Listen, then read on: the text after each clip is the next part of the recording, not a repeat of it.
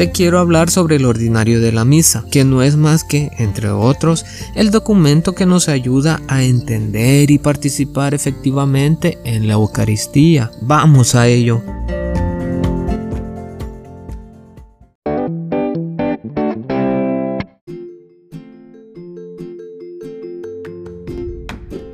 Dividiré la lectura del ordinario de la misa en partes, para que a ti no se te haga cansado estar escuchándome por tanto tiempo. Hoy iniciaré con la parte de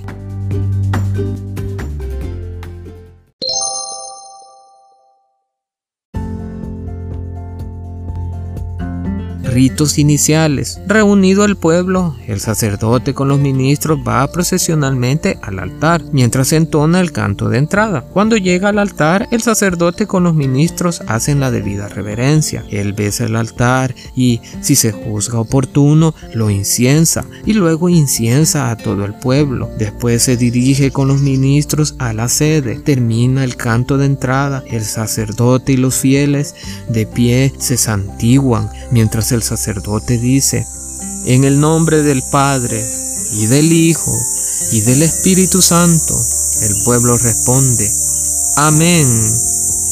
El sacerdote, extendiendo las manos, saluda con una de las siguientes fórmulas. El Señor esté con ustedes, o bien, la gracia de nuestro Señor Jesucristo, el amor del Padre la comunión del Espíritu Santo estén con todos ustedes.